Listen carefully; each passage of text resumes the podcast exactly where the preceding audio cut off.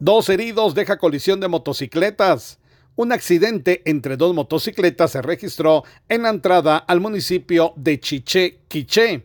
Bomberos municipales departamentales de la estación número 57 se movilizaron al sector a bordo de la unidad RD58 para brindarle atención prehospitalaria a los conductores de ambas motocicletas. Fueron estabilizados y atendidos en el lugar. Desde Emisoras Unidas Quichén, el 90.3 reportó Carlos Recinos. Primera en noticias, primera en deportes.